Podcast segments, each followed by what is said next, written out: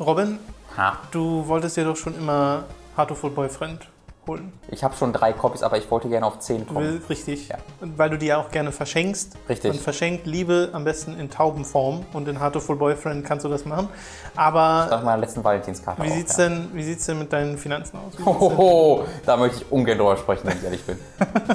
Online läuft nicht mehr so? Nee, generell nicht. Auch mit Hooked und so, das ist online alles nicht mehr so gut. Ich denke über ein Printmagazin was? Okay.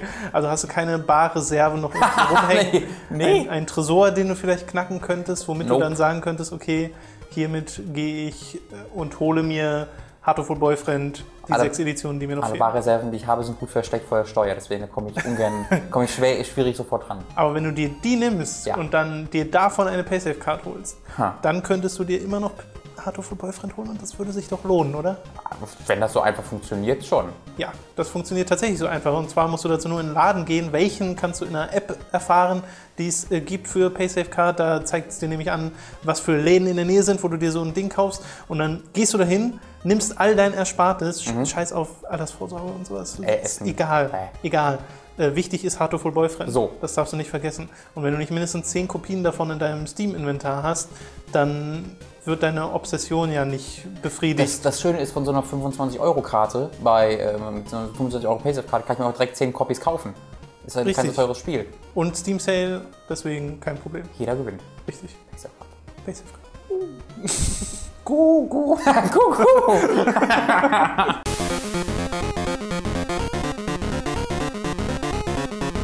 Willkommen bei Hooked FM Folge 15. Heute reden wir über Rockband 4, über die Schließung von Maxis, über die Spiele Oli Oli 2, Pokémon Omega Ruby, Yakuza 3 und Assassin's Creed Rogue. Außerdem die Serie Young Doctor's Notebook.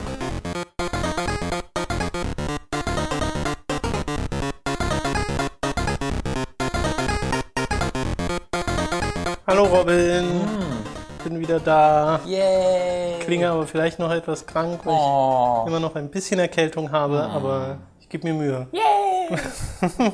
Willst du etwas zu äh, Paysafe Card sagen? Ja, ich möchte mich erstmal erstmal darüber äußern, wie sehr ich mich freue, dass du wieder da bist. Es war eine Danke. einsame Woche. Aber der Matz hat dir doch Gesellschaft geleistet. Ja, aber ja auch nur kurz. Und dann war der auch krank. Krank. Ja, Ja, krank, krank. plötzlich auch. ähm, wie, wie, wie fair, dass ich das bei dir, mich bei dir voll freue, dass du wieder gesund bist und wenn Mats krank wird, er war krank angeblich. Dazu muss man sagen, Matz war kurz vor der Krankheit schon mal krank. Ja, nur krank. Ja? Also komisch, also der, der nimmt sich in die Urlaub, aber der ist ständig krank bei diesem Job. Man darf so einmal alle sechs Monate, ansonsten Bei dem Gehalt, das er bekommt, erwartet er aber auch. echt. Ähm, ja, wir haben jetzt aber auch einen, wie ihr gerade gehört habt, einen ersten richtigen Werbepartner. ähm, ihr habt ja schon vorher vielleicht mitbekommen über irgendwelche Wege, dass wir für Audible ab und zu mal Werbung gemacht haben. Aber das war quasi ein Affiliate-Deal. Das war so, als wenn wir für Amazon halt, äh, oder also einen Amazon-Link posten würden, Ja. einen Affiliate-Link, wo wir halt Geld dafür bekommen. Und das war bei Audible genauso, dass wir einfach einen Link bekommen haben, nämlich halt audible.de Hooked. Und äh, für jeden, der sich darunter halt angemeldet hat, haben wir einen Betrag bekommen. Aber es gab jetzt keine Vereinbarung von wegen, ihr müsst dann und dann Werbung machen. Und, und wir haben auch keinen festen Betrag für die Werbung bekommen an sich. Genau. Ähm, und bei äh, PaySafeCard, wo wir, wo wir jetzt einen Werbedeal mit gemacht haben, ist jetzt so, wir bekommen einen festen Betrag pro Monat dafür, dass wir eben Werbung für PaySafeCard machen. Ähm, und das sieht dann so aus, dass wir einmal eben vor jedem Podcast einen dieser Clips haben, wie man das von Audible auch schon kennt. Da haben wir Audible auch genutzt, um quasi ein Gefühl dafür zu bekommen, ob euch sowas gefällt. Und die Resonanz war da ja recht positiv ähm, auf, die, auf diese Ja. Werbeclips. Ähm, und zusätzlich gibt es dann bei jeder zweiten Endcards der Videos auch noch einen Hinweis auf, auf, auf PaySafeCard, so wie das bei Audible auch war. Im Grunde ändert sich also recht, recht wenig für euch von außen, nur dass es jetzt eben für PaySafeCard statt für Audible ist. Genau. Und ihr sollt eben auch darüber informiert werden, dass es halt ein richtiger Werbedeal ist, wo wir jetzt erstmal einen gewissen Betrag haben, auf den wir setzen können äh, im Monat und das ist schon mal recht gut. Genau. Und äh, uns war da auch wichtig, dass das für Paysafe Card so geht, dass wir das einfach so machen können mit diesen doch sehr lockeren Intros und sowas. Äh, und die waren da sehr cool und locker, deswegen haben wir da auch wenig Probleme mit. Genau.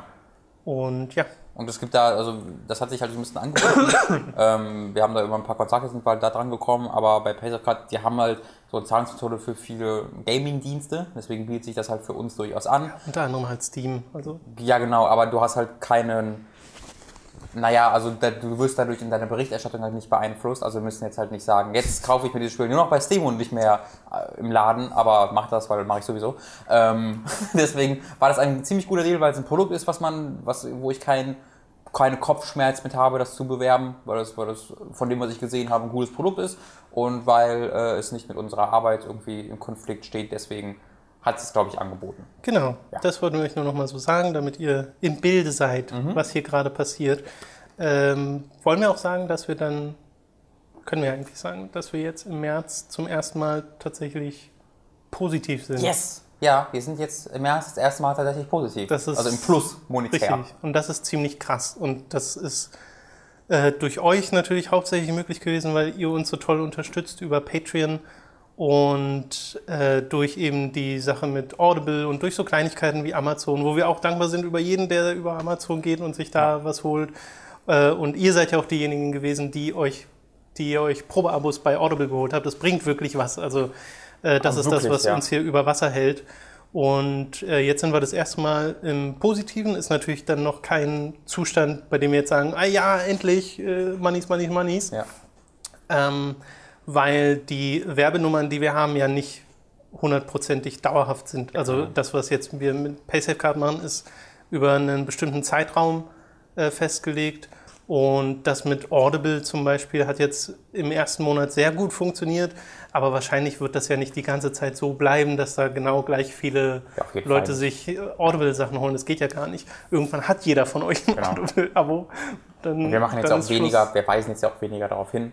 Ähm, Richtig, wir werden ein bisschen weniger auf Audible hinweisen, äh, immer schon noch. Das liegt zu, vor allem daran, dass wir in den ersten fünf Minuten ungefähr zehnmal Audible gesagt haben bisher. Audible, Audible, Audible. ja, aber äh, so, so, so ist der Stand gerade, da freuen wir uns sehr, sehr drüber. Genau. Äh, ihr müsst also höchstwahrscheinlich nicht befürchten, dass wir irgendwie innerhalb der nächsten paar Wochen, Monate weg vom Fenster sind. also Es Patreon ist immer noch aus. mit ziemlich Abstand der größte, die größte Einnahmequelle. Ja. Das ist quasi unser größtes Standbein, das womit wir also ziemlich das, den Können Großteil wir euch auch mal sagen, das sind können. aktuell 2100 und ich glaube 14 Euro, die dabei rumkommen. Ja. Und der momentane Stand, habt ihr ja auch mal gefragt, ist, dass da keine Steuern von abgezogen werden müssen. Ähm, aber das ist noch immer mit einem Sternchen Ja, dran. ja. Ähm, also wir sind da gerade im Gespräch halt mit der Steuerberaterin und so und äh, von dem, was wir da bei von denen bekommen haben, äh, würde das wohl irgendwie mit irgendeinem Partnerschaft zwischen Amerika und USA, äh, zwischen den USA und Deutschland fallen, äh, wo weswegen wir keine Steuern mehr extra zahlen müssen, dass die Steuern irgendwie von denen in Amerika gezahlt werden oder so. Ähm, das angeblich fällt das da drunter, aber es kann noch nicht sicher sagen. So oder so, ähm, diese Werbung, die wir jetzt halt machen, ist halt unterstützend, damit wir eben, dann auf diese Pluszahlen kommen, weil es ja auch noch diesen kleinen Kredit gibt, den wir von diesen positiven Zahlen dann bezahlen müssen, äh, zurückzahlen müssen. Aber bisher sieht das äh, ganz gut aus und da ist eure Unterstützung ein ganz wesentlicher Bestandteil von. Richtig. Auch, auch diese Kommentare, also dass ihr halt in den Kommentaren geschrieben habt und euch also so insofern daran teilnehmt, dass ihr sagt, diese Werbung gefällt mir, vielleicht gefällt mir das und das nicht, weil genau da konnten wir dann halt zeigen, das war wahnsinnig hilfreich, dass ich an ähm, Leute rantreten konnte mit äh, möglicher Werbepartner und sagen konnte, hier, schaut mal, wir würden das gerne so und so machen und ich weiß, ihr kennt diese Art der Werbung nicht, aber guckt mal in den Kommentaren, die Leute mögen das, die Leute hören das an, ähm, also da hat auch eure Offenheit wesentlich tatsächlich beigetragen zu. Also an der Stelle nochmal danke. Merci! Danke für alles. Das ist nur der Schnupfen. Äh, so, genug. Außer für die nervigen Kommentare unter dem Order-Review. äh, die Leute, die das verteidigen, die mit denen möchte ich mich nicht bedanken, es sei denn, sie geben uns Geld. Dann ich habe eigentlich gar nichts dagegen, äh, wenn man sich hinstellt und sagt, ich fand die Order gut. Hier sind die Gründe. Aber dieser zweite Ja, aber Teil, macht den ja macht keiner. keiner. Ja, Ja, das, ist, das ist so das Problem. es gibt so viele Leute, die sagen, ne, ich finde es aber nicht so. Naja, dann bring doch mal ein Argument. Aber es kommt halt nichts. Jemand, also falls du das hörst, der unter dem, ähm, das ist ernst gemeint, das ist auch gar nicht so, mach das doch mal, sondern es ist ernst gemeint, ähm, ich weiß den Namen leider nicht mehr, aber du hattest unter dem Order-Review geschrieben, dass ich halt Sachen sagte, die einfach nicht stimmen. Und dann haben, wollte ich halt mal wissen, was das denn war, was ich, was nicht gestimmt Ja. hat. Und dann kam halt, ja, ist generell immer negativ. Mag sein, also ist nicht so, aber ist okay, wenn das deine Meinung ist, aber das ändert ja erstmal nichts daran, dass die Argumente, die ich im Order-Review gebracht habe, so, so stehen bleiben müssen. Also wenn es da gibt Sachen gäbe, die nicht gestimmt haben, dann bin ich jederzeit bereit, mich das zu verbessern, aber dann müsstet ihr mir auch sagen, was ich da genau falsch gesagt ja. habe. Ja. Verzeiht bitte das ständige Husten. Ich merke gerade beim Reden, dass es das, dass das Husten Geld, ein ey. bisschen anregt. Dafür bezahlen wir Geld. Vielleicht, ey, Tut mir leid, Mann. Mikrodinger wären so geil, ne? Da wird das Husten noch lauter. Äh, wir kommen zu den News dieser Woche. Ich habe jetzt an der Stelle einfach mal nur zwei rausgesucht. Das erste ist Rockband 4, die Rückkehr von Harmonix Musikspielserie, die allerdings nicht als Serie zurückkommen soll, sondern als Plattform. Also sie haben jetzt schon gesagt, das wird halt ein Release werden und der war es dann auch erstmal und den werden sie weiter ausbauen. Das haben sie genauso bei Rockband 2 beworben. Ja, exakt genauso, weil ich höre mir das gerade ich höre mir gerade Podcasts von Giant Bomb, wenn ich ab und zu mal irgendwie putze oder sonst was, dann höre ich mir Podcasts von Giant Bomb von 2008 an. So einfach die ganz alten Podcasts und da oder 2019 war 2010 was glaube ich. Und da kam halt Rockband 2, glaube ich, gerade raus. Ähm, und da hatten sie exakt genau das gleiche, dass Rockband 2 jetzt die Plattform wird und so. Und äh, ich meine, es war ja auch so. Die haben Ja, ja, ja, es war ja eine 3000 Plattform. Lieder oder so rausgebracht über dieses Rockband Network oder dann Store. Und sie haben sie immer hieß. abwärtskompatibel gemacht. Die Ja. fortlaufenden, also Rockband 3 war dann auch noch abwärtskompatibel. Und das war dann so der letzte Stoß. Und sie haben ja auch so ein paar einzelne Sachen gemacht. Beatles Rockband zum Beispiel, was ich so großartig finde. Also gegen sowas hätte ich gar nichts. Weil die haben ja Ähm, auch, haben die Green Day Rockband oder was? Ja. Das war, das war Das war einfach nur Green. Day Rockband. Und dann hatten die noch über einen Halen, glaube ich, gemacht. Und Lego Rockband. Nee, das war, das war Guitar Hero. Nee, Nee, das war der Rockband, das stimmt. war Rockband. Aber die haben sich ja auch, sind sie auch so richtig krass da rein. naja, nicht so krass wie Activision das gemacht hat. Aber ja, Nee, so krass also, nicht, aber Lego Rockband ist schon krass. sie haben es halt beide totgemolken. ich Und hab sogar jetzt Lego Rockband. Jetzt kommen sie äh, wieder zurück und machen Rockband 4, wie gesagt, als Plattform. Der alte DLC wird auch hier wieder kompatibel sein. Sie sagen zu, so ungefähr 95 Prozent, also wahrscheinlich nicht ganz alles. Und die alten Instrumente sind kompatibel bis auf das Keyboard, weil das wird es nicht mehr geben. Ähm, was sie- nicht schlecht ist. Und sie machen das komplett selbst, ist EA nicht mehr dabei. Mad Cats ist jetzt dabei als Publisher. Ja, das genau, das war, die waren, das sind immer die. Gerätehersteller gewesen Genau. in der Vergangenheit. das finde ich ähm, auch gut. Das ist, das ist sehr vielversprechend alles. Ähm, also ich finde es halt echt beeindruckend, dass ich A finde es beeindruckend, dass sie denen die Marke offensichtlich gehört, hätte ich nicht gedacht. Ähm, B finde ich es beeindruckend, dass sie das auf die Beine stellen als Indie-Studio, weil Harmonix geht jetzt auch nicht so unglaublich gut. Ähm, da gab es ja das, ähm, nee, was war das, wie hieß der Shooter? Amplitude. Nee, das ist nicht nee, das ist ja nicht der Shooter. Amplitude, der Shooter. Amplitude ist der Kickstarter, der gerade so geklappt hat und es gab, es gab so einen Musikshooter, der eingestellt wurde oder den sie auch indefinitely eingefroren haben.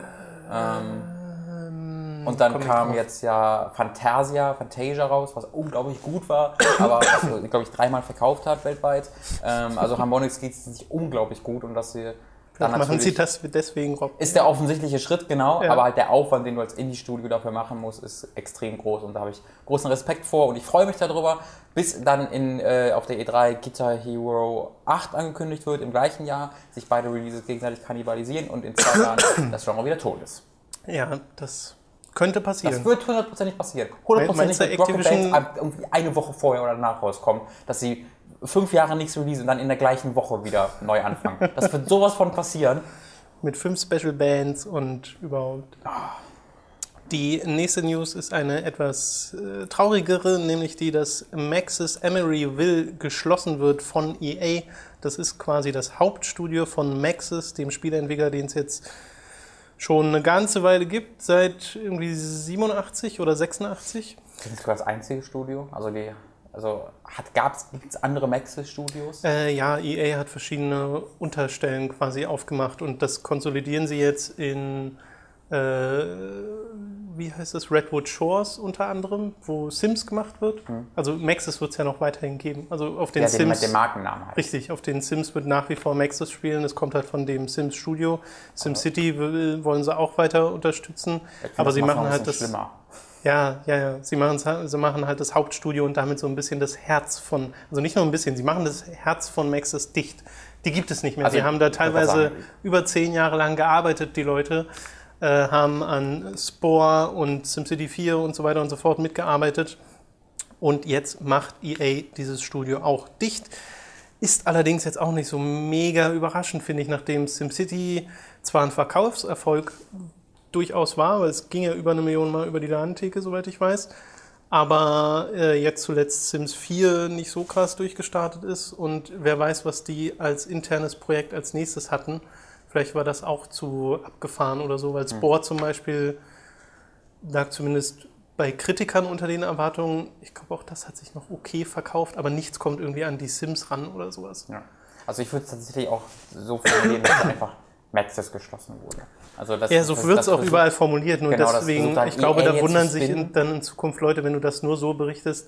Aber wieso steht dann da immer noch Maxis drauf? Aber, aber was war denn noch so ein Beispiel, wo die das auch gemacht haben? Äh, ich habe eine Liste gesehen mit äh, Studios, die von EA geschlossen wurden. Ja, genau, nee, das, das meine ich. Ich meine halt eher einfach, dass, dass es durchaus üblich ist, als ab und zu gemacht wird, dass man halt einen Entwickler schließt, aber den Namen weiterhin nutzt, um halt die Publicity zu bekommen. Deswegen, das finde ich halt echt noch viel, viel schlimmer, weil es gibt Maxis nicht mehr. Ja. Das ist so ein bisschen das, was die mit BioWare auch gemacht haben. Nur BioWare nicht geschlossen, sondern sie haben halt einfach allen Studios den BioWare-Namen gegeben, bis sie das dann ein Jahr später wieder als rückgängig gemacht haben. Aber dass sie jetzt halt irgendwie andere Leute dann diese Spiele weiterentwickeln lassen, ähm, das ist geschäftlich sicherlich alles richtig und so, aber dann sollen sie bitte auch einen anderen Namen draufschreiben, weil das einfach, das gehört sich einfach nicht, finde ich.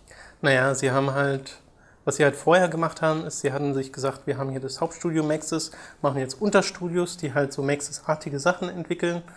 Und jetzt machen sie halt das Hauptstudio zu und benennen den Rest nicht um, so nach dem Motto. Äh, und ja, kann man, sollte man wahrscheinlich auch doof finden, vor allem weil es halt so ein traditionsreiches Studio ist. Also sie haben zuletzt einfach keine so guten Sachen gemacht. Äh, deswegen überrascht mich das nicht so sehr.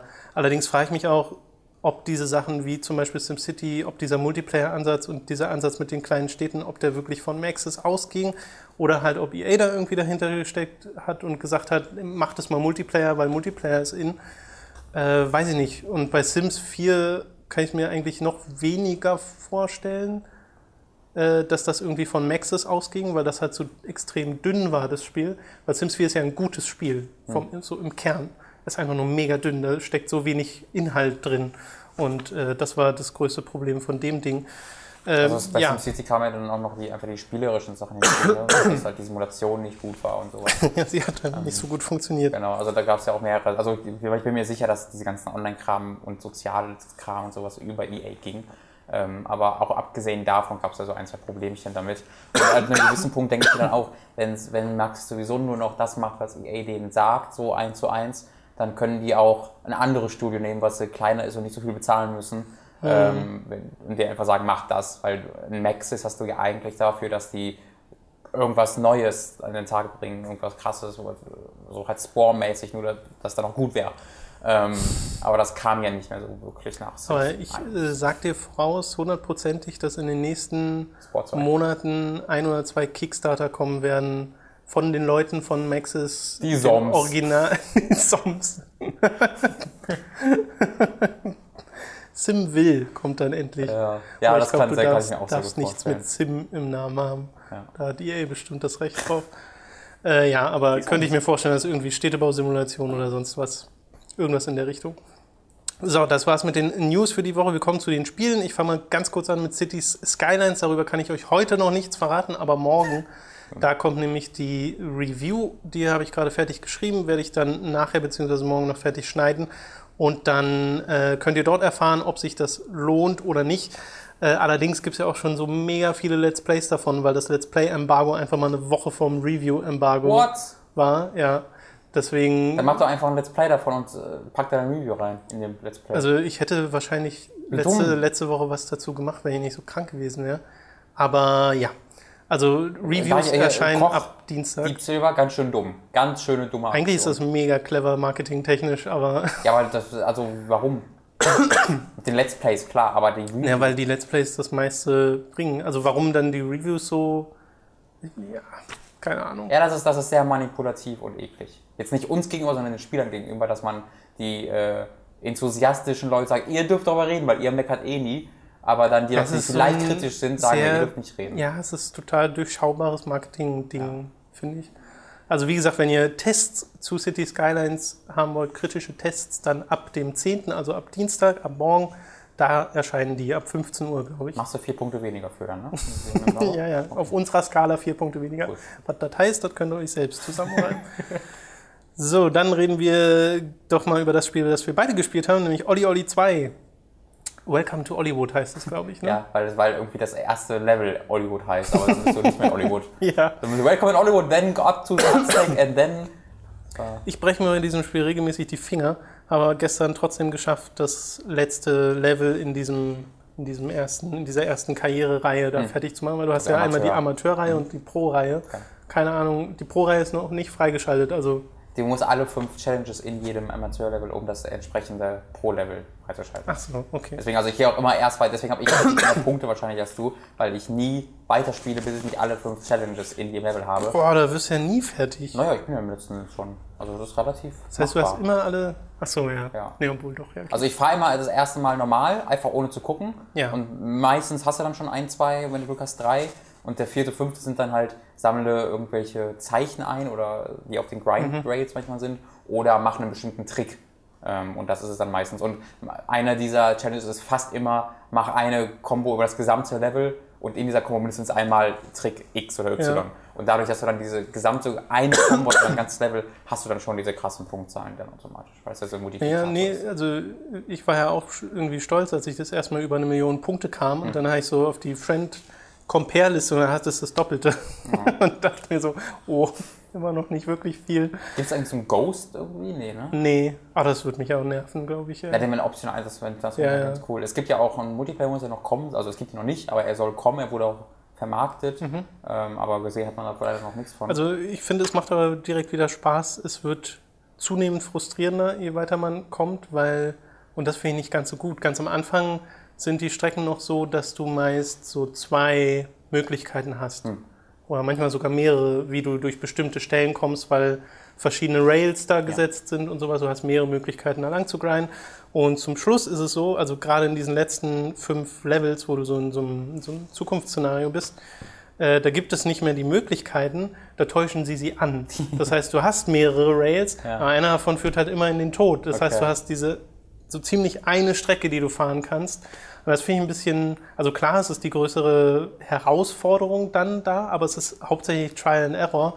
Äh, da fand ich das irgendwie ein bisschen schöner, als du mehrere Möglichkeiten hast. Das gilt aber wirklich nur für diesen letzten Teil, weil da zunehmend auch ähm, die Sachen, wenn du runterfällst oder so, bist halt sofort tot. Ja. Weil da ist dann irgendwie ätzende Säure statt. das ist mir allgemein aufgefallen, das Spiel wird sehr, sehr viel schneller, sehr, sehr viel schwerer als der erste Teil. Bei dem ersten Teil ist im Grunde die erste Welt, die dich erstmal in alles langsam reinführt. Mhm. Und da hast du irgendwie ab dem zweiten Level schon Spikes und ähm, bodenlose Abgründe und sowas. Ähm, also da bist du sehr, sehr schnell dabei, dass du wirklich auf Zack sein musst. Da wird, ich fand, da wird ziemlich vorausgesetzt, dass du den ersten Teil gespielt hast. ähm, und dann, was, was ich halt an Oli Oli 2 jetzt richtig, richtig gut finde, ist das neue Manual-System, dass du, äh, sind- heißt die Manuals? Ja, ja. Ja, dass du, wenn du auf dem Boden landest, ähm, das war beim ersten Teil so, dann hast du einfach immer die X-Taste drücken müssen, wenn du landest, um halt ein perfektes Landing zu machen. Wenn du das nicht machst, versaust du deine Combo oder versaust du den vorherigen Trick und bekommst keine Punkte dafür. Das heißt, du musst immer genau richtig die X-Taste drücken beim Landen. Und jetzt beim Oli Oli 2 gibt es die Manuals dabei, wo du dann in der Sekunde, wo du X drückst, auch mit dem linken Stick nach vorne und nach hinten zeigst und dann machst du halt entweder ein Manual oder das gegenteilige Frontmanual. Ding, ein Frontmanual, okay. Ähm, also das heißt, du äh, fährst halt auf den zwei der vier Rädern weiter, äh, vorne oder hinten und äh, das gilt dann auch als eigener Trick, der deine Combo quasi beibehält. Und deswegen ist halt im Gegensatz zu Olli Olli äh, 1, wo du einfach Tricks gemacht hast und dann gelandet bist und dann war der die Combo vorbei, ähm, ist, sind die Kombos jetzt übers gesamte Level. Und das gibt dir wesentlich mehr Spielraum. Bei dem ersten Teil war es noch so, da hatte der Entwickler quasi immer vorgesehen, so, hier fängt eine Combo an im Level, da hört sie auf. Weil du einfach nicht, du konnt, wenn, wenn irgendwo Boden war und keine Grind Rail oder sowas, dann konntest du diese Combo da einfach nicht verlängern. Ja. Soweit ich weiß zumindest. Und das ist halt jetzt komplett anders. Jetzt kannst du selbst entscheiden, okay, da ist jetzt ein zwei Quadratmeter großer irgendwie so ein ganz, ganz, ganz kleiner Weg, wo du einmal ganz kurz landen musst. Will ich jetzt, jetzt riskieren, da noch ein Manual zu versuchen oder ähm, überspringe ich das direkt und sowas? Und das sind so Mini-Entscheidungen, die jetzt gefällt werden müssen. Ähm, und das hat mir wahnsinnig gefallen. Macht das Spiel auch wesentlich frustrierender, weil ich nie, nie, nie zu der Wahl greife, kein Manual zu machen.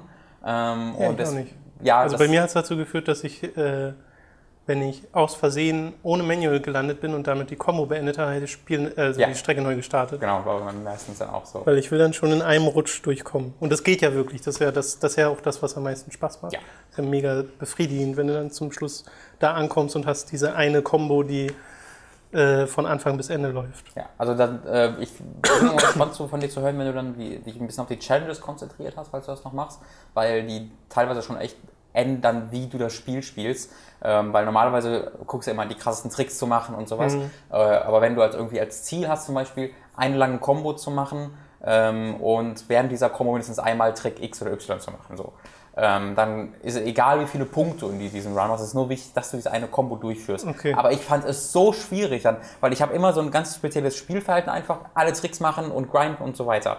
Wenn du dann bewusst dich davon abhalten willst, Tricks zu machen, äh, und quasi so sicher durch die Level zu fahren in einer Combo, wurde es für mich schwieriger als vorher, weil ich so in diesem Groove drin war, aus dem ich mich dann rausreißen musste. Das fand ich recht interessant. Bei mir war es auch manchmal so, dass ich äh, so ganz kurz für sechs Versuche das Spiel verlernt habe. also wo ich dann plötzlich nicht mehr hinbekomme, richtig von einer Rail abzuspringen. Mhm wo das dann anders ist und ich frage mich, was, was mache ich gerade anders? Ich, ja. ich weiß es nicht und irgendwann geht es dann wieder. Also äh, bin ich mir nicht so ganz sicher und ich habe dir vorhin schon gesagt vor dem Podcast, dass ich es nicht schlecht fände, wenn sie als Alternative das Steuerkreuz anbieten würden, ähm, weil mir das, glaube ich, persönlich einfach ein bisschen mehr liegen würde, auch für die Kombos, die man so macht. Weil auch ein Kampfspiel zum Beispiel, einen Street Fighter oder so, wenn ich das mit einem Controller zocke, zocke ich das auf dem Steuerkreuz. Mhm. Und da gibst du ja genau die gleichen Kombos ein. Da gibst du ja auch die Halbkreise ein oder so ein, so ein Shirioken hin und, hin und her Bogen. Weiß nicht, wie man den anders nennen soll. Shirioken hin und her Bogen. Ja, ja. ja. Und äh, das würde mir mit einem Steuerkreuz leichter fallen. Und das Steuerkreuz ist nicht belegt, aber es ist auch keine Alternative für den Analogstick. Das ist ein bisschen schade. Hm. Ja. Äh, von mir gäbe es da eine absolut unbeschränkte kostenlose ja. Runterladempfehlung, weil ist ja kostenlos auf PlayStation 4 und PlayStation Vita, ist auch Crossplay äh, und Cross-Save. Das heißt, ihr könnt bei dem einen speichern und bei dem anderen weitermachen. Ähm, sehr cooles Spiel. Sehr, sehr großartig. Der Soundtrack ist ebenfalls wieder genial, nicht ganz so. Also der, der Unterschied ist jetzt, ich glaube, die haben für jede Welt, gibt es fünf oder sechs Welten? Weiß ich jetzt gar nicht so genau, aber über Szenarien halt einmal ein Western-Szenario und dann ja. ein Azteken-Szenario. Und da gab es, glaube ich, immer nur ein Song pro Szenario, wenn mich das nicht täuscht. Und ähm, es gab beim ersten Olli Olli auch nur sieben oder acht Songs, ähm, aber die liefen quasi einfach in einer Dauerschleife, äh, mhm. zufallsbasiert. Ähm, zumindest hatte ich nie das Gefühl, dass es da für bestimmte Welten, für äh, bestimmte Songs gab. Vielleicht war es so, ich habe es noch nicht gemerkt. Aber beim, äh, beim zweiten Teil ist mir aufgefallen, dass man sehr lange Zeit die immer gleichen Song gehört hat. Was nicht schlimm war, weil die so großartig waren und so stimmungsvoll. Aber trotzdem hätte ich gerne ein bisschen mehr Abwechslung gehabt. Ja, ich bin da, glaube ich, nicht so Fan der Musik. Also ich fand schon bei Oli Oli 1 den Soundtrack nicht irgendwie bemerkenswert. Ja, also ich höre wahnsinnig oft auch privat. Es ist halt so eine Trance-Musik, wo du dich so einfach, oh, wenn du in einem dunklen Zimmer nur, nur diese Musik hörst, dann oh, es ist, es, ist, es ist ein Traum. Okay. Ja. Ich, habe in meinem dunklen Zimmer und höre Musik. ich habe kurz, kurz bevor ich äh, krank wurde, äh, Pokémon Omega Ruby durchgespielt. Äh, Zusammenhänge existieren nicht. Und äh, wollte da einfach nur noch mal ein paar Worte sagen, nachdem ich jetzt auch die Delta-Episode beendet habe, weil du spielst quasi das Spiel zu Ende, hast alle acht Arena-Orden, äh, die Pokémon-Liga besiegt und es kommen schon die Credits und danach gibt es noch mal eine Episode, die es nur in Omega Ruby und Saphir gibt wo du ähm, quasi nochmal ein Stück Story hast, was du spielst, nochmal ein legendäres Pokémon fängst. So. Äh, dachte ich mir, ja, cool, warum nicht? Äh, war auch wieder richtig gut inszeniert teilweise und die Story hatte sogar so ein paar Akzente, die ich ganz nett fand. Ansonsten ist mir das meiste, was Pokémon so erzählt, ein bisschen zu kindlich. Schlecht? Achso. Ähm, naja, schlecht nicht mal unbedingt, weil zumindest was so Moralvorstellungen angeht und so, ist das alles schon ganz nett, was die da hinterfragen, teilweise auch mit den, also gerade in Pokémon Schwarz und Weiß war es zum Beispiel so. Ja, das weiß ich, aber da hast du die doch getötet, alle. Hä? Du hast doch gegen alle gekämpft, die die Pokémon befreien wollten. War das nicht so? Nee, aber du die hattest bösen Leute, die Pokémon befreien wollten. Peter. Ja, aber sie beschäftigen sich mal damit. Ich weiß leider nicht mehr, wie es geendet ja, indem hat. du sie tötest. Nee, so. man tötet sie ja nicht. Mit den Pokémon, die du enslaved hast. so wie Hier bei Omega Ruby gibt es, glaube ich, die einen, die äh, die Erde für die Menschheit wieder so ein bisschen zurückerobern wollen und die anderen, die es andersrum machen wollen, die die Pokémon wieder zu machen. Ich glaube schon echt einfach nur so Bürgerrechtler, die sich für die Rechte von Schwarz eingesetzt haben. Dann kam Ash mit seinem Pokémon. Hat sie platt gemacht. ja, äh, jedenfalls äh, war das ganz nett, weil es so einen schönen Bogen schlägt zum Original Rubin und Saphir. Und äh, ich wollte einfach nochmal sagen, wie zunehmend begeistert ich von diesem Spiel war, je weiter ich es gespielt habe. Weil ganz am Anfang ist noch relativ normale Pokémon-Affäre, alles recht langsam teilweise auch. Aber zum Schluss nimmt das so an Fahrt auf und sieht teilweise so gut aus und führt dann Spielfeatures ein, bei denen ich überhaupt nicht wusste, dass dieses Spiel diese Features einführt. Und falls ihr das noch spielen wollt, dann lest euch am besten nicht durch, was man am Ende dieses Spiels alles machen kann, weil wenn das einen überrascht, ist das ein viel schöneres Gefühl. Ist das mittlerweile spielbar in 3D im Gegensatz zu XY? Also, ich meine, spielbar im Sinne von, es ruckelt nicht mit drei Frames in den Kämpfen pro Sekunde. Äh, nee. Es ruckelt immer noch genauso? Also X und Y hatte gar kein 3D. Doch, in den Kämpfen, ja. Nee. Doch. Nee. Doch? Nein. Klar. Es hatte kein 3D. Nee, es hat in den, in, es es hat in Nein, den, es hatte auch in den Kämpfen kein 3D. Doch. Nein. ich schwöre dir. Das hat ja nicht funktioniert. Das ist ja jetzt eines der Features von Omega Rubin, dass sie das aktiviert haben, das 3D in den Kämpfen. Aber wieso Und wenn würde das anmacht, zu- Ja, das ist im, bei EBXY ja auch so. Nein, da haben die Kämpfe einfach so geruckelt. So, jetzt, jetzt hören wir mal auf. Das hat, ich habe das letztens erst auf dem New 3DS angemacht und da ist es mir wieder aufgefallen. Also ich habe ich hab extra den New 3DS das Spiel angemacht, um zu sehen, ob das sich geändert hat. Und die Kämpfe funktionieren in Ordnung, wenn man das an, aus hat. Wenn man es anmacht, geht es instantly in die... In Ist das schon bei X und Y ja, so? das ist so. Lässt du mich wieder zweifeln. Aber ich, ich will dir halt sowas auch nicht mehr glauben. Ich das weiß. ist so das Problem. Ja. Ja, jedenfalls ist es in Omega Rubin, unabhängig davon, ob es jetzt in X und Y so war. Äh, die Kämpfe an und für sich ruckeln nicht wirklich, außer ganz selten und auch nur bei bestimmten Pokémon, wenn dieser Splitscreen eingeschaltet wird im Spiel, wenn sie so beide Pokémon zeigen, wie sie sich anstarren, äh, dann ruckelt es aus irgendeinem Grund mal. Und wenn du 3D anschaltest, auch mal bei einer normalen Animation. Ja, das ist ein bisschen lächerlich. Ja, also da, So bringt der New, da bringt der New 3DS auch nichts. Das ist genau das gleiche. Ich habe ja das jetzt auf dem 3DS angefangen und auf dem New 3DS beendet. Das macht keinen Ja, Unterschied. fand ich auch ein bisschen schade, dass ich das erkannt habe. Aber es gibt ja Sinn, dass wir das irgendwie äh, speziell dafür machen müssten. Ja, ja, das wären erst neue Spiele. Ähm, Ja, ich glaube, das werde ich mir vielleicht auch mal irgendwann zu Gemüte führen, weil bei X und Y bin ich ja einfach mal raus gewesen und dann nicht mehr reingekommen, beziehungsweise ich bin nie so ganz rein. Ja, ich hatte schon viel Spaß damit zunächst, aber ich habe halt mittlerweile irgendwie 190 Pokémon besitze ich und äh, ich habe keine Ahnung, wer 188 von denen sind und ich kenne die Hälfte aller Typen nicht und weiß ich, also ich bin zu sehr in meine, es gibt Feuer, Gras, Ja, so ja. Pflanzen, also ich bin doch in meiner Rot-Blau, in aber da bin ich auch nie drin. rausgekommen, ohne dass ich wirklich darauf zugesteuert habe. Waren, ich glaube, fünf von sechs meiner Pokémon welche aus den ersten 150.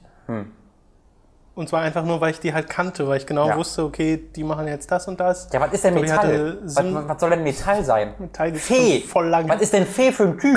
Bei Fee habe ich auch eine Weile gebraucht. Was ist denn, wenn Fee auf Metall tritt? Was ist, was ist denn, was ist denn in der Mythologie von Pokémon wichtiger? Könnte ich dir nicht mal sagen. Fee oder Metall? Ich weiß aber, dass sie Fee eingeführt haben, weil sie halt einen Pokémon-Typ haben wollten, der effektiv ist gegen Drache, weil vorher war nichts effektiv gegen Drache, glaube ich. Und das hat so diese Imbalance so ein bisschen Also machen wir Fee. rausgehoben. Ja, warum es Feen sind, weiß ich nicht. Vor allem, weil sie auch teilweise alte Pokémon dann halt gesagt haben, so, du bist jetzt eine Fee. Und auch nicht so, fuck you. Ganz so kleine Flügel. so Onyx. Nee, hatte irgendwie. Ja, nee, keine Ahnung. Ähm, ja, das ist Pokémon Omega Ruby. Sehr, sehr große Empfehlung dafür. Hat sehr viel Spaß gemacht. Ich bin leider diese Woche noch immer noch nicht zu Majora's Mask gekommen, weil ich mir dafür richtig Zeit nehmen möchte. Daher kann Zeit. ich da immer Weil noch nicht zu sagen. oder so zurückspulst, wenn eine Zeit. Ja, stimmt. Das wäre. So, aber du hast Yakuza 3 durchgespielt. Boah, durch. Bin endlich fertig. 30 Stunden. Äh, 30 Stunden 9 Minuten äh, wurde mir angezeigt danach und es hat mir extrem viel Spaß gemacht. Ich war, ich sag, glaube ich, zwölf Kapitel und im zehnten Kapitel habe ich dann quasi mal kurz so gestoppt und habe ganz, ganz viele Sidequests nachgeholt. Ich habe am Ende, glaube ich, ich glaube 105 Substories, also Nebenquests und ich habe, glaube ich, 70, 65 davon gemacht. Ähm, und dann halt gedacht, so, jetzt will, ich, jetzt will ich einfach die Story weitersehen Ja. und äh, nicht noch 10 Stunden, was gegangen wäre, damit verbringen. Aber ähm, es ist einfach extrem beeindruckend, wie viel in diesem Spiel drinsteckt und wie gut es all diese, diese verschiedenen Elemente macht. Also du hast da ein Angelspiel, die, das tiefer ist als normale Angelspiel, die Vollpreis kosten. Du hast ein Goldspiel, die mit Tiger Woods mithalten Nee, ein können. Spiel, was tiefer ist. Ah ja, das war auch Absicht, genau. Ja, äh, und äh, Golf und wie gesagt, du hast da einfach so unglaublich viele Minispiele, die eine extreme Tiefe haben. Ähm, und dazu eine ist es wirklich so gute Geschichte, die dafür sorgt, dass du halt wirklich dieses Metal Gear Solid Gefühl bekommst, aber die Cutscenes ab, ab und zu einfach nicht aufhören. Also ich glaube, das längste war 25 Minuten oder 30 Minuten am Stück tatsächlich. wo du dann, beziehungsweise da hatten sie wohl ein schlechtes Gewissen, weil äh, du sitzt quasi neben einem, neben deinem Gegenüber, der die Sachen erklärt. Das ist so die Cutscene, wo du die, all die Hintergründe endlich erfährst. Ähm, und die erfährst du halt, indem du quasi dann eine Dialogbox bekommst in der Mitte des Screens, sondern Frage nach X, Frage nach Y, Frage nach Z. Dann drückst du Frage nach X und dann kommt 10 Minuten Cutscene erklärt. Und dann kommt Frage nach Y und dann drückst du das, dann kommt die nächste 10 Minuten Cutscene. Du musst also immer das nächste auswählen, hast aber keine Wahl. Also du kannst Ja, die, ja. kannst die ähm, Reihenfolge ändern, aber du musst halt trotzdem alles fragen. Aber äh, die Geschichte ist, die dürfte eigentlich nicht so gut funktionieren, weil die so trocken ist oder die hat ein so trockenes Thema. Die, in der ganzen Geschichte geht es darum, dass du äh, ein ähm, Waisenhaus aufgemacht hast am, am anderen Ende von Japan, äh, von Tokio. Nein, von Japan! Verdammt! Was denn nun? Ja, also Tokio ist im Grunde ganz im Norden und du bist in Okinawa, was eine, was eine Insel ist, südlich von, von Okay. Japan. Also es gehört zu Japan, ist aber ein kleiner Teil der Hauptinsel. Ähm, und das ist im Grunde so weit weg von äh, Japan, aber immer noch Teil von Japan, wie es irgendwie geht. Und du hast da halt ein Waisenhaus aufgemacht ähm, und hast dann irgendwie da zehn Kids, die du beaufsichtigst. Und die ersten fünf Stunden gespielt, machst du auch nur das. Und da verbringst du nur Zeit damit, die Leute irgendwie ein, ein Kind zu helfen, das gebullied wird und eins zu suchen, das sich den Kopf gestoßen hat. Und dann gehst du mit deiner Tochter einkaufen und all, also wirklich all solche Sachen. Und äh, das ist aber sehr, sehr wichtig, damit du einfach diese, ja, dieses Feeling für, die, für, den, für diese Kinder bekommst ähm, und die, deren Charakter verstehst. Und tatsächlich war es so, dass ich am Ende des Spiels bei jedem dieser Kinder wusste, was für einen Charakter es hatte. Und das ist was, also bei so vielen Kindern ist das echt eine Leistung gewesen.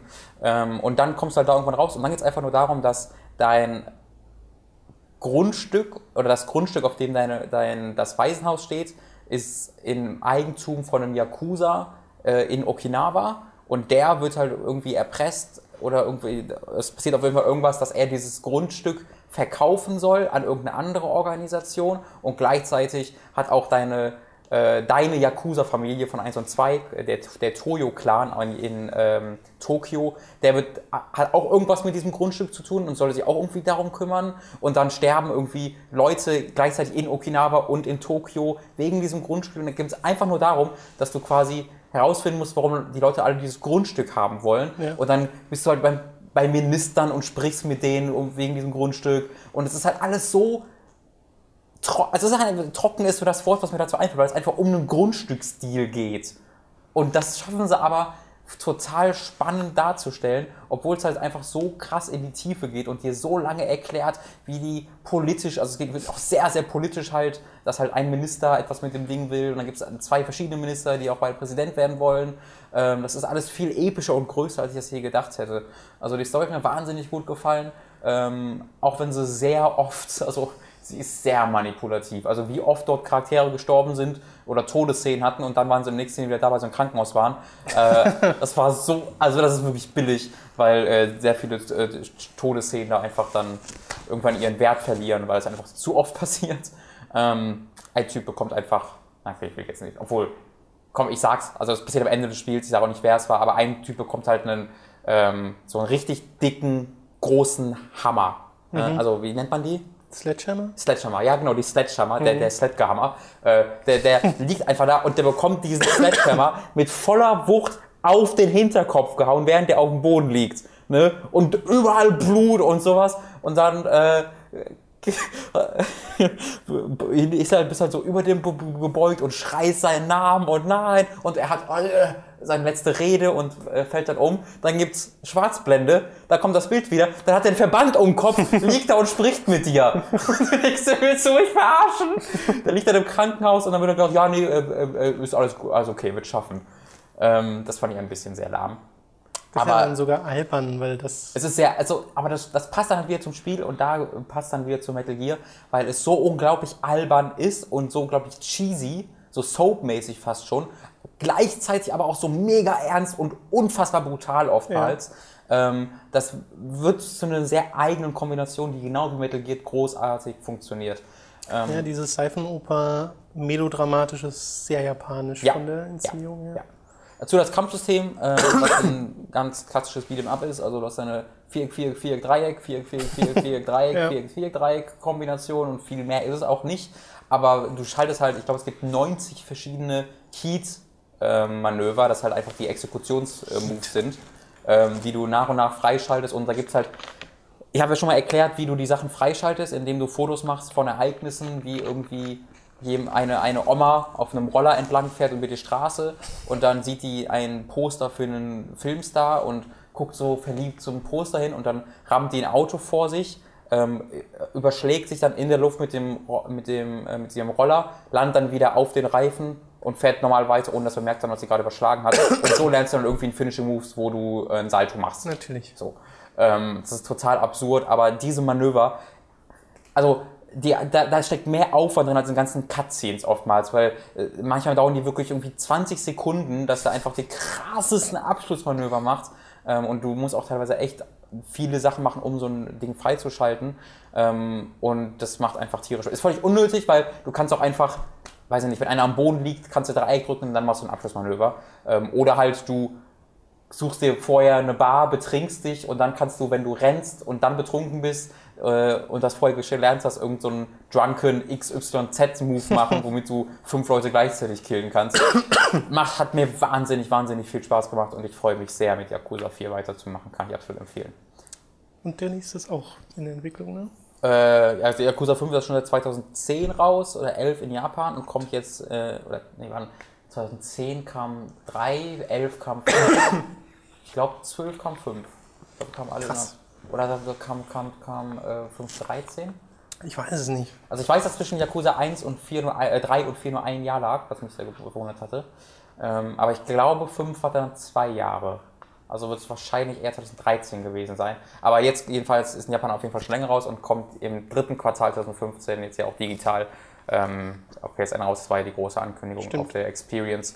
Und dann werde ich mich aber darauf, äh, da reinsteigern, weil Yakuza 5 soll irgendwie so eine Art Neustart wohl sein, habe ich mir sagen lassen, dass sie da viel neu gemacht haben. Das waren eigentlich die ersten beiden, waren das PlayStation 2 Zwei, genau. Ja, genau. Okay. Ist, sind aber auch wohl ziemlich identisch zu Yakuza 3 von der okay. Art, die sie gemacht haben. So, dann kommen wir von Yakuza 3 direkt zum nächsten Spiel, das du gespielt hast, nämlich Assassin's Creed Rogue. Auf dem PC ist ja letztes Jahr schon erschienen für PS3 und Xbox 360 im Schatten von Unity, allerdings sehr untergegangen. Dabei ist das bessere Spiel. Also das auf jeden Fall, ja. das ist gar keine Frage. Ähm, ich würde auch sagen, es ist eines der besseren Assassin's Creed tatsächlich. Ähm, okay. Das, das, verwundert mich ein bisschen. Also es ist identisch zum, äh, zu 4 und mit identisch meine ich identisch ist. Gar nicht, da ist überall Schnee. Das stimmt. Das stimmt. Ähm, du hast teilweise, also das geht bis hin zu den ähm, Gegenwartssequenzen, wo du auch da im gleichen, in den gleichen Räumen unterwegs bist und mit den gleichen Leuten sprichst. Und nicht mit den gleichen Leuten, also ich glaube, das spielt nach den Ereignissen vom vierten Teil in der Gegenwart. Also das nicht mal weiß. Ähm, ja, ich bin mir ziemlich sicher, aber nicht hundertprozentig sicher. Aber ich bin mir ziemlich, ziemlich sicher, dass es nach. Doch klar, es muss nach den Ereignissen spielen, fällt mir gerade ein. Also nach den Ereignissen vom vierten Teil, äh, wer sich denn noch erinnert, was in der Gegenwart passiert ist, äh, spielst du dann das weiter.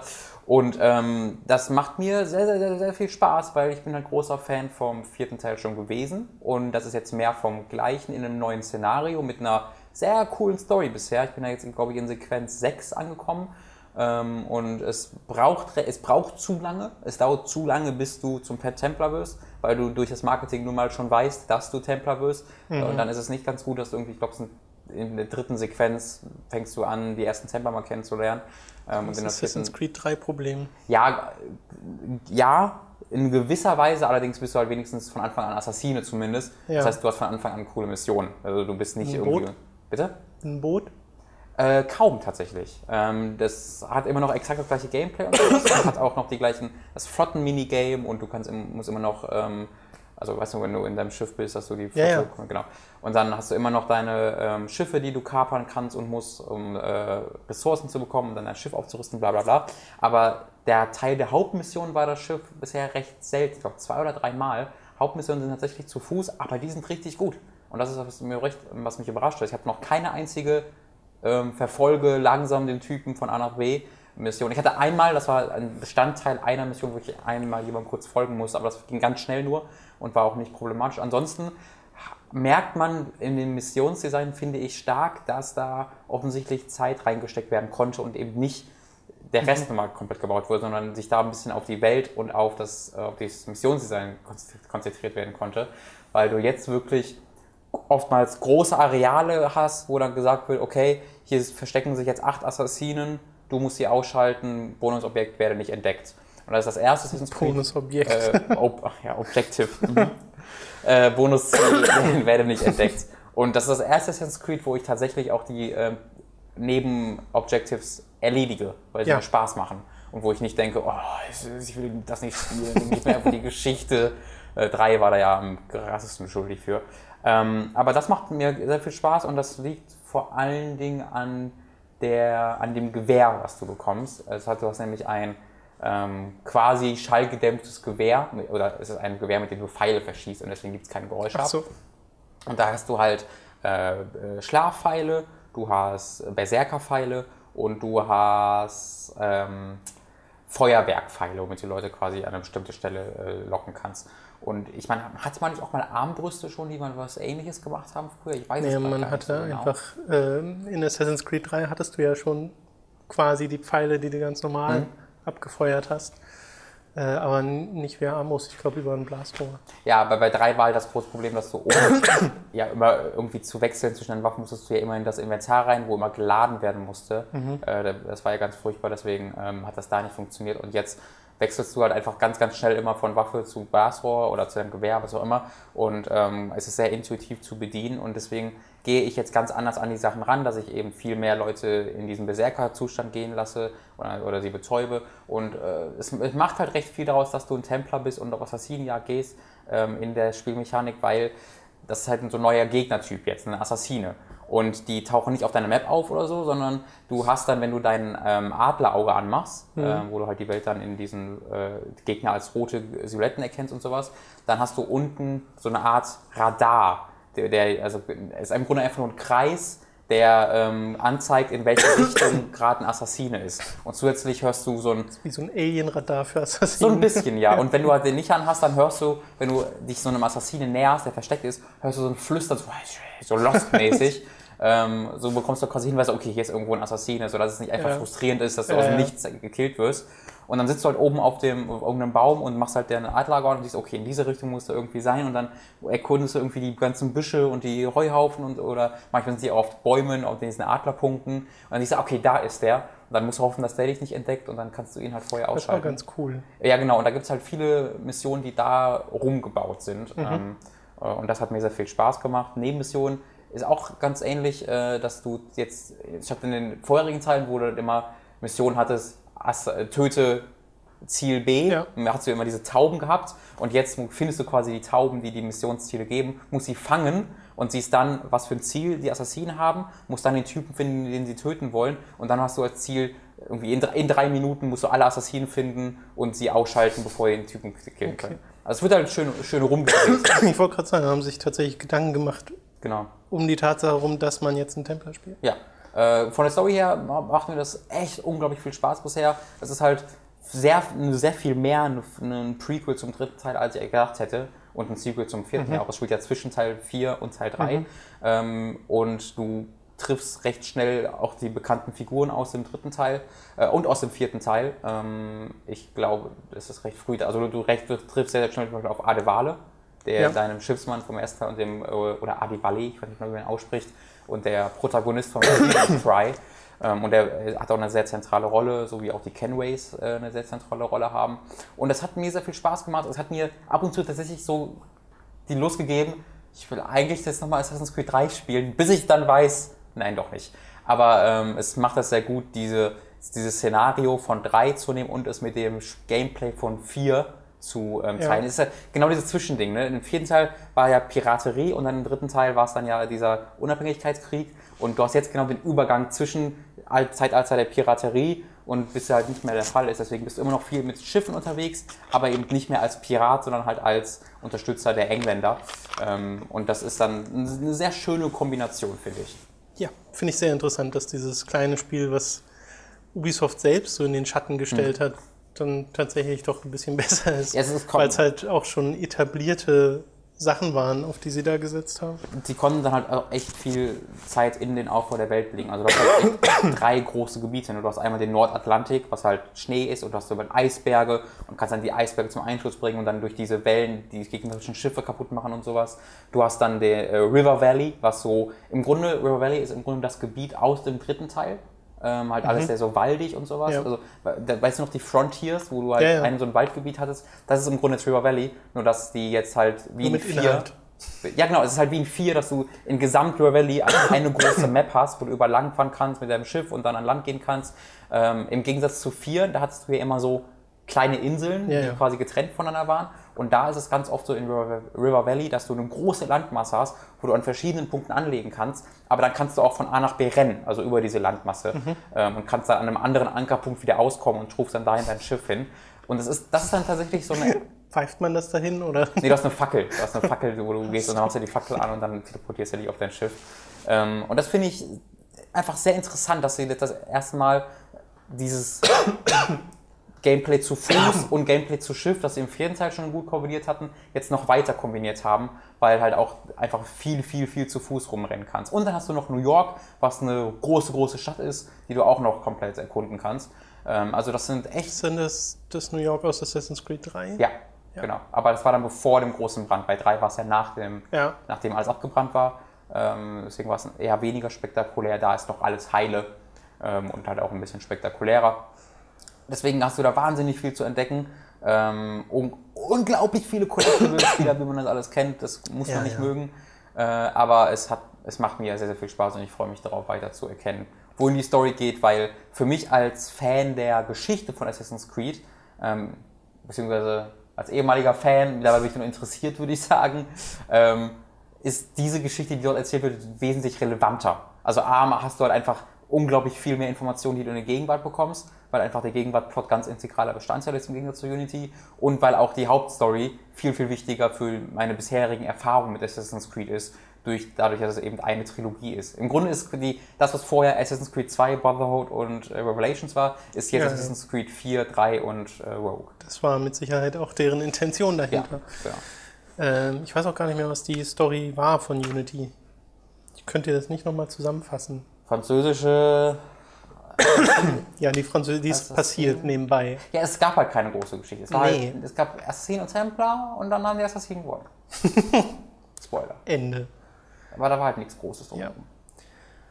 Ja. also Unity immer noch nicht gut, aber Rogue kann ich empfehlen. und sieht auf dem PC auch klasse aus. Also natürlich immer schon veraltet. Es, es Ja, ist ja. mittlerweile einfach veraltet, aber ich habe unglaublich viele Screenshots gemacht, weil der Tag-Nacht-Rhythmus A, super funktioniert. Du hast unglaublich geile Skyboxen, ähm, wenn dann irgendwie der Mond aufgeht, der ist dann oft so orange getönt, weil irgendwie Wolken da sind und dann bist du halt einfach in diesem Eisbergland unterwegs, neue Nordatlantik. kennt man's Shanties?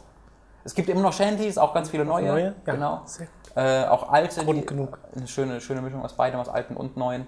Ähm, und es ist halt ein sehr anderes Gefühl, wenn du durch äh, den Nordatlantik, wo über Eisberge Ja, sind, ja, und dann fühlst du dich so ganz einsam. Auch die Musik ist eine ganz andere Stimmung, abgesehen von den Shanties, die sind Ja, recht ja, ja. ähnlich. Aber ansonsten hast du ja immer recht epische, große, großen Soundtrack. Und hier ist das jetzt viel ruhiger und mysteriöser. Ähm, gibt eine sehr andere Stimmung ab als die Ich frage anderen. mich, ob sie das noch porten für PS4 und Xbox One. Würde mich eigentlich wundern, wenn nicht tatsächlich. In irgendeiner Trilogy, Ja. Achso, meinst du dann auch drei und vier dann auch noch dabei? aber die halt so zusammengehören. Also das wird mit Also Sicherheit es gibt- als Bundle rauskommen. Es gibt die Amerika-Trilogie schon. Ähm, aber da war, stimmt, es gab, ja, nee, mit, mit Liberation Bäh, gab es die. Das ist ja nicht so toll. Ja. Aber Dann ist es ja schon eine Quadrologie, wenn man Liberation damit reinzählt. ja, eigentlich schon. Aber ich meine, das war ja eher eine Nebenstory, die nicht viel Einfluss auf irgendwas hatte. Ähm, was übrigens mega verwirrend ist, falls Rogue jetzt mal anspielt dann, am Anfang wird davon geredet von Connor. Ja? Mhm. Aber die meinen nicht Connor vom, vom dritten Teil, sondern die meinen den Sohn von Achilles, dem Assassinenmeister, der ist der gestorben. Dessen Sohn heißt auch Connor. Das wus- also vielleicht wurde das gesagt, dass du, dass Connor aus dem dritten Teil nach dem benannt wurde, aber das wird halt einfach erwähnt, so, ja, nee, Connor ist sein einziger Sohn. Ich so, was? Hä? Wie, der ist sein Sohn? Also das war ein bisschen, doch überhaupt ein keinen Sinn. seltsam. Ja, Aber absolute Empfehlung. ich möchte auch noch was empfehlen, nämlich eine Serie. Ich habe mir, also die ist schon etwas älter, aber äh, in meiner Krankheit habe ich mir eine Serie über Kranke angeguckt, nämlich A Young Doctor's Notebook von Hm, da der. BBC mit Daniel Radcliffe und dem Schauspieler von Don Draper aus Michael äh. Mad Men. nee, nee, nicht ganz. Sieht immer genauso Sieht dem aber ähnlich, ja. Äh, und Äh, äh, Man, Man, nee, äh. ah, Man, ah, ja. Ja, nee, wie heißt der? der ah, mh. Okay, red weiter. Ich fäll's gleich ein. Ja, jedenfalls, äh, das sind nur ganz wenige Folgen äh, und die sind auch sehr kurz. Ich habe auch nur die erste Staffel gesehen, ich glaube, es gibt zwei. Und die ist aber schon sehr lustig. Ist tatsächlich so eine sehr schwarze Komödie, auch mit durchaus äh, dramatischen Elementen, die gen Ende hin äh, auch so ein bisschen die Oberhand gewinnen in der Erzählung. Aber äh, es geht halt um so ein. John Hamm. Nicht Ja, mein, John Hamm. ja, John alles Hamm. klar. Gott sei Dank. Aber es geht um so einen, halt einen jungen Arzt oder beziehungsweise du hast quasi den, den John Hamm, heißt er, ne? Ich habe irgendwas mit Man und im Der, Kopf gehabt. der halt Doktor ist und seine Vergangenheit sich äh, widerruft in Erinnerung.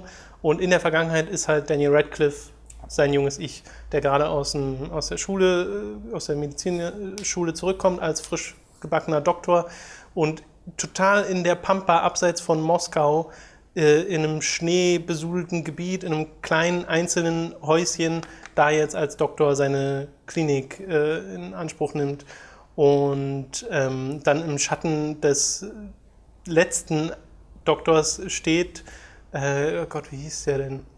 Leopold Leopoldowitsch. Stimmt, ja. So. Und das wird dem halt immer wieder erzählt, äh, dass Leopold Leopoldowitsch doch der Größte war und äh, dann ziehen sie ihm auch seinen Kittel an und so, der ist viel zu groß und naja, dem Leopold Leopoldowitsch hat das gestanden. äh, das ist halt sehr, sehr lustig und gleichzeitig ist diese Serie so unfassbar ekelhaft, weil äh, die Krankheiten, mit denen die da ankommen, die, die zeigen halt alles. Also da kommt halt ein Mädchen, was in so ein äh, Zaubertrank gefallen. Bitte? Zaubertrank? nee, ich glaube in so einen in Zaunspitzen oder sowas gefallen ist. Und hat so total zerstörte Beine. und äh, du siehst halt, wie Danny Radcliffe da so davor steht und sich so denkt, hm, das muss ich jetzt behandeln. Ja. und entscheidet sich dann für die Amputation mit einer äh, nicht länger scharfen Säge. Und das zeigen die halt. Und das ist, oh, das ist wirklich, wirklich schwierig, dem da teilweise zuzugucken. Aber gleichzeitig sehr viel humoristisches Potenzial mit diesen ganzen Sachen, die da passieren, obwohl das so grausam ist. Aber äh, ja, unfassbar unterhaltsam. Schaut euch das mal an. A Young Doctor's Notebook heißt das. Ja. Kann ich sehr empfehlen. Ich hatte nur 10, 15 Minuten davon gesehen, aber auch sehr angetan und Mhm. ich bin auch Fan davon, dass Daniel Radcliffe offensichtlich eine Arbeit findet und Ja. äh, auch besser schauspielen kann, als ich es vermutet hätte ähm, von seiner Ja, vor allem sowas ganz anderes. Also, Ja, also er hat so Teil bei Teil 6 ja mal so angefangen, okay, Schauspieler ich jetzt vielleicht mal ein bisschen. ähm, am, am Anfang war er kein guter Schauspieler, aber hat sich da sehr gut gemacht mittlerweile tatsächlich. äh, also ja, Young Doctor's Notebook, auch dafür eine Empfehlung. Und damit sind wir durch für diese Woche. Äh, verzeiht nochmal den Husten. Ich hoffe, dass es nächste, hat sich nächste Woche erledigt. Endgültig. Ja, dann, dann nicht Oder es bricht nochmal neu aus. nachholen müssen. Ich meine, du kannst gleich noch Max, Max nochmal anstecken. Äh, mal ein drittes Mal. Perpetuum mobile sein. der Krankheiten. Ja. Dann will ich auch mal dran sein, bitte. Ich will jetzt auch Ich will mal. auch mal krank sein. Alles klar, dann euch schon mal eine schöne Woche und bis zum nächsten Mal. Tschüss.